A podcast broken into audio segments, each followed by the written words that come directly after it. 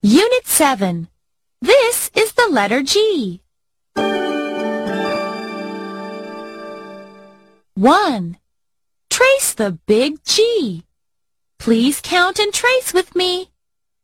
One, two, three. G. A big G. G is for goose.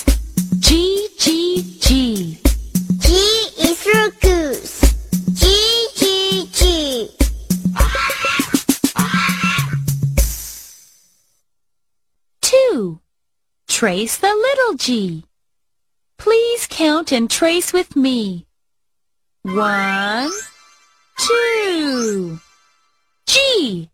A little G. G is for goat. G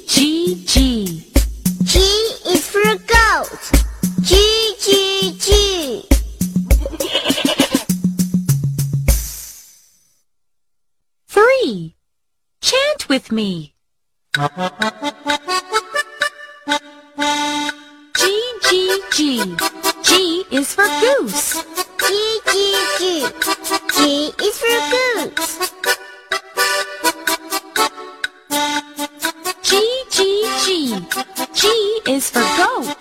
G, G. G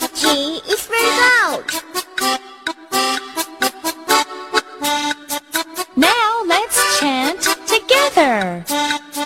G, G, G. G is for goose. G, G, G. G is for goat.